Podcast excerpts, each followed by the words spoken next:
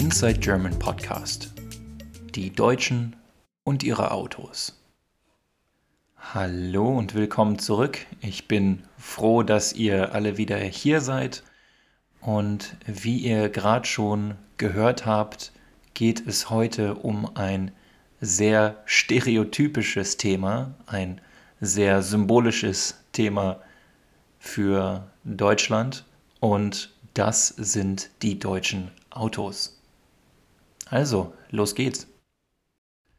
Natürlich ist das nicht nur ein bekanntes Thema in Deutschland, sondern auch im Ausland, also in anderen Ländern. Denn immer wenn ich auf Reisen bin, wenn ich im Ausland reise und die Leute herausfinden, erfahren, dass ich aus Deutschland komme, dann ist das erste Thema immer entweder Fußball oder die deutschen Autos. Gerne erzählen mir die Leute dann von ihrer Lieblingsmarke, also dass sie zum Beispiel einen BMW fahren möchten oder einen Audi, VW, Porsche, Mercedes ähm, und so weiter. Denn äh, wie ihr wisst, gibt es sehr, sehr viele deutsche Automarken und deutsche Autobauer. Und deswegen ist die deutsche Automobilindustrie, also die Herstellung, das Bauen von Autos auch ein Teil des nationalen Stolzes in Deutschland. Stolz, das ist ein Gefühl, das man fühlt, das man spürt, wenn man etwas Gutes getan hat, wenn man gearbeitet hat, wenn man ein gutes Resultat erzielt hat und dann am Ende darauf stolz ist. Also es gibt dem Ego ein gutes Gefühl, dass man eine Arbeit beendet hat, erfolgreich beendet hat zum Beispiel. Dieser Stolz ist natürlich nur ein Teil dessen, warum Deutsche ihre Autos so sehr lieben. Und heute soll es darum gehen, dass wir uns die Gründe dafür mal genauer anschauen. Damit wir den Hintergrund auch verstehen, fangen wir am besten mit der Geschichte, also mit der Historie des Automobils in Deutschland an. Dort, wo alles angefangen hat, wo alles begann. Also, los geht's.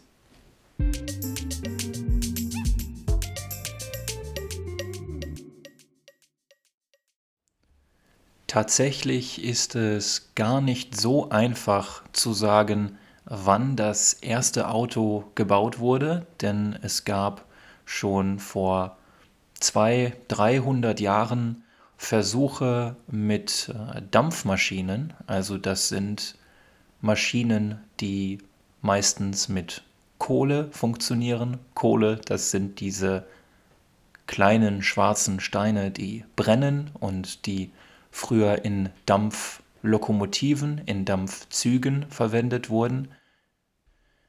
Aber diese frühen Versuche mit Dampfmotoren waren eher wenig erfolgreich.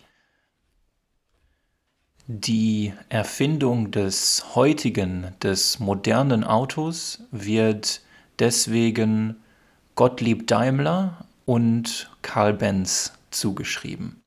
Und an dieser Stelle gibt es schon die erste Kontroverse, die erste Diskussion, denn viele streiten sich darüber, sie argumentieren darüber, wer von diesen beiden Erfindern, von diesen beiden Personen das Auto zuerst erfunden hat. War es Gottlieb Daimler oder war es Karl Benz?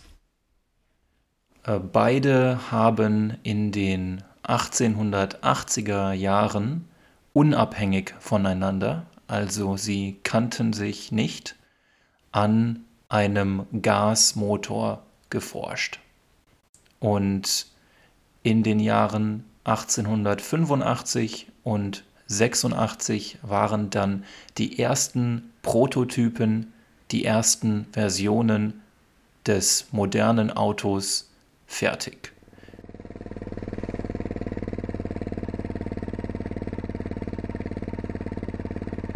Die erste Version von Carl Benz hatte nur drei Räder und die erste Version von Daimler hatte vier Räder.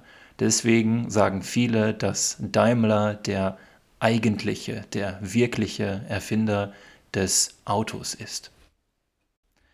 Ich denke, das ist auch gar nicht so wichtig, denn wie einige von euch vielleicht wissen, ist die Firma, also der Hersteller von Mercedes, offiziell als Daimler-Benz bekannt. Das heißt, beide Erfinder haben ihren Namen in dieser Weise verewigt. Verewigt, das bedeutet, dass ihr Name für immer in den Geschichtsbüchern, in den Historienbüchern steht. Zu Beginn waren die Autos in Deutschland wirtschaftlich eher weniger erfolgreich, also ökonomisch haben sie wenig Gewinn gemacht und viele Menschen haben sich auch über den Motorenlärm und den Gestank beschwert. In den 30er Jahren haben die Nationalsozialisten dann einen speziellen Fokus auf die Automobilindustrie gelegt.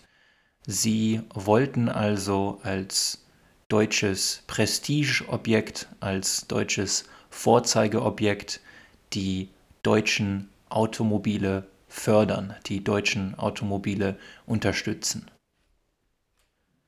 Natürlich ist die Automobiltechnologie und Industrie auch für militärische Zwecke interessant und deswegen hat sich die Produktion von Automobilen in Deutschland von 1932 bis 1938 ungefähr versechsfacht auf fast 300.000 Autos im Jahr. Nach dem Krieg, also in den 50er Jahren, begann dann der wirkliche Boom der deutschen Automobilindustrie. In den 50er Jahren wuchs die deutsche Wirtschaft sehr, sehr schnell. Die deutsche Ökonomie wurde wieder aufgebaut und ein Symbol für diesen neuen Wohlstand, für den neuen Reichtum in Deutschland war natürlich ein eigenes Automobil, ein eigenes Auto. Der bekannteste Typ, das bekannteste Modell, das in den 50ern gebaut wurde, ist ohne Frage der Volkswagen Käfer.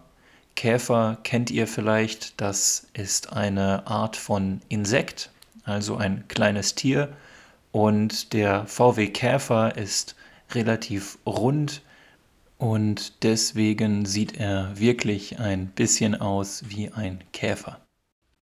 Bereits im Jahr 1960 wurden 1,8 Millionen Fahrzeuge, 1,8 Millionen Autos in Westdeutschland gebaut. Und damit konnten sich natürlich viele Menschen auch aus der Mittelschicht, also mit mittlerem Einkommen, endlich den Traum vom Auto erfüllen. Warum nur in Westdeutschland?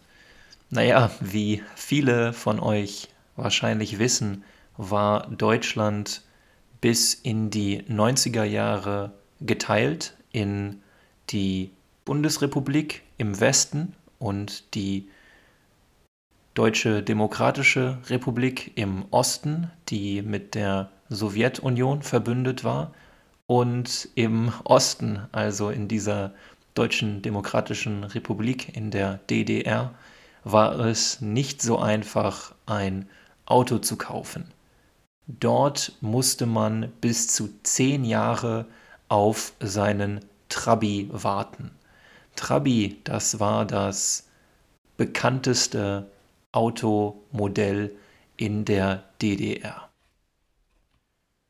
So, und damit haben wir uns die Geschichte einmal kurz angesehen und sind auch fast in der heutigen Zeit angekommen. Und jetzt schauen wir uns mal an, was die Leute in Deutschland, die Menschen in Deutschland heute über ihre Autos denken und was es für Trends gibt, was es für Entwicklungen gibt in der Mobilitätsbranche.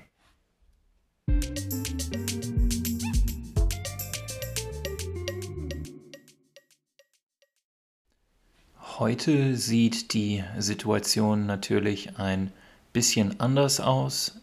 Der Trend geht in Richtung öffentliche Verkehrsmittel, also das sind zum Beispiel Busse oder Bahnen, also Züge, oder auch äh, Fahrräder, also diese zweirädrigen Gefährte, die man mit seinen Beinen bewegt. Auch Carsharing wird in Deutschland immer populärer, immer beliebter und hat sich in den letzten Jahren gut entwickelt. Eine andere großartige Alternative für Fernreisen, also für weite Reisen, sind auch die verschiedenen Fernbusunternehmen, also die verschiedenen Firmen, die für wenig Geld Busfahrten in andere Städte und in andere Länder anbieten. Man muss aber dazu sagen, dass diese Trends, die ich gerade beschrieben habe, von denen ich gerade erzählt habe, vor allem auf die junge Generation in Deutschland zutreffen, also auf die jüngeren Menschen. Die ältere Generation in Deutschland legt nach wie vor viel Wert auf ihre Autos. Das bedeutet, sie finden, dass ihre Autos immer noch wichtig sind und deswegen ist der durchschnittliche Käufer eines Wagens, eines neuen Wagens, eines neuen Autos auch 53 Jahre alt. Ach ja, Durchschnitt, das bedeutet, dass ich das Alter aller Käufer zusammenrechne und dann durch die Anzahl, durch die Nummer der Käufer teile. Und in Deutschland ist dieser durchschnittliche Käufer, also der durchschnittliche Käufer eines neuen Autos, eben 53 Jahre alt. Natürlich hat das auch damit zu tun, dass Autos in den letzten Jahrzehnten, in den letzten Dekaden immer teurer geworden sind und dass junge Leute sich oft auch kein Auto leisten können und dass die Gesellschaft generell älter wird. Es ist aber schon so, dass viele behaupten, dass das Image, also die Sicht, die Sichtweise, die wir in Deutschland auf Autos haben, sich geändert hat. Früher war das Auto ein Symbol für den sozialen Status. Das heißt, man konnte damit zeigen, dass man ein hohes Einkommen und einen hohen sozialen Rang, eine hohe soziale Position hat. Unter jüngeren Menschen ist das natürlich nicht mehr der Fall. Hier spielen auch Ideen wie der Umweltschutz eine Rolle, eine Rolle spielen. Das heißt, sie sind äh, wichtig in diesem Kontext und man kann deswegen sagen, dass unter jungen Menschen das Auto nicht mehr so ein Statussymbol ist, wie es in der älteren Generation war oder teilweise auch noch ist. Natürlich haben das Auto und die Automobilindustrie in Deutschland immer noch eine besondere Bedeutung. Unter anderem ist das damit verbunden, dass die deutschen Automobilbauer immer noch eine riesige Bedeutung, eine sehr, sehr große Bedeutung in der deutschen Wirtschaft haben. Wenn wir uns die fünf größten Unternehmen in Deutschland mal anschauen, also größte Unternehmen nach Umsatz, Umsatz, das bedeutet die Summe der Preise aller verkauften Produkte, aller verkauften Autos in diesem Fall, dann sehen wir, dass von diesen fünf größten Unternehmen in Deutschland drei Stück, also drei Unternehmen Automobilbauer sind, nämlich die Volkswagen AG auf Nummer 1, die Mercedes-Benz Group AG auf Nummer 2 und dann die BMW AG auf Nummer 4. Das heißt, dass auch die Politik ein großes Interesse daran hat, dass es den deutschen Automobilbauern gut geht. Ein besonderes Beispiel haben wir im Staat Niedersachsen. Ein Staat in Deutschland, ein Bundesstaat, das ist so ähnlich wie ein Bundesstaat in den USA oder eine Provinz in manchen Ländern. Und in Niedersachsen ist es so, dass der Staat 12% an Volkswagen besitzt. Das heißt, ihm gehört ein Teil der Volkswagen AG. Und wenn die Volkswagen AG also Gewinne macht, wenn sie Profite macht, dann macht auch der Staat Niedersachsen dementsprechend Gewinne, Profite. Das heißt, ihr seht allein schon an diesem Beispiel und generell an der Bedeutung der Automobilindustrie, dass sie einen großen politischen Einfluss hat und dass sie für die Wirtschaft sehr wichtig ist. Ach ja, Einfluss, das bedeutet übrigens, dass man seine eigenen Interessen bei anderen Menschen oder in anderen Gruppen durchsetzen kann. Man hat also Instrumente, um sicher zu gehen, dass die eigenen Interessen von anderen berücksichtigt werden. In der Zukunft ist eins der wichtigsten Themen für die Automobilindustrie in Deutschland natürlich der Umstieg auf Elektromobilität. Und zwar hat die nationale Plattform Mobilität kalkuliert, ausgerechnet, dass mit der Elektromobilität in Deutschland etwa 400.000 Arbeitsplätze wegfallen könnten. Zudem gibt es auf dem Markt der Elektroautos viele Konkurrenten aus dem Ausland, zum Beispiel Tesla aus den USA, deren Marktanteil immer schneller wächst, auch in Deutschland. Die deutsche Automobilindustrie wird sich also in den nächsten Jahren sehr stark verändern müssen, sehr stark wandeln müssen, um global erfolgreich zu bleiben. Und damit haben wir heute auch die wichtigsten Themen schon besprochen. Und vielleicht fragt ihr euch jetzt, was ich selbst für eine Meinung, für eine Einstellung zu Autos und zum Autofahren habe oder zur Mobilität insgesamt. Und das erzähle ich euch jetzt gerne.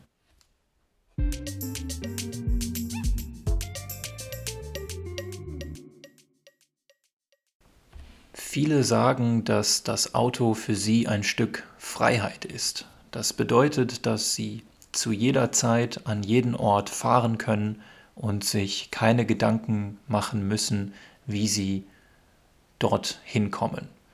Und persönlich sehe ich das sehr ähnlich. Ich fahre selbst einen kleinen Skoda, mit dem ich überall hinkomme, aber es ist natürlich kein besonders beeindruckendes oder schönes Auto und das muss es auch gar nicht sein. Das Auto ist für mich in erster Linie Mobilität und dabei ist es mir egal, wie es aussieht oder wie schnell es ist oder wie viel Status andere in diesem Auto sehen. Für mich geht es dabei darum, für möglichst wenig Geld möglichst viel fahren zu können. In vielen Situationen ist es natürlich praktischer, ist es einfacher, den Zug oder den Bus zu nehmen, zum Beispiel wenn man zur Arbeit fährt, weil es zu der Zeit relativ viel Verkehr gibt oder auch wenn man in eine andere Stadt oder ein anderes Land fährt, da würde ich lieber das Flugzeug oder den Zug nehmen als das Auto.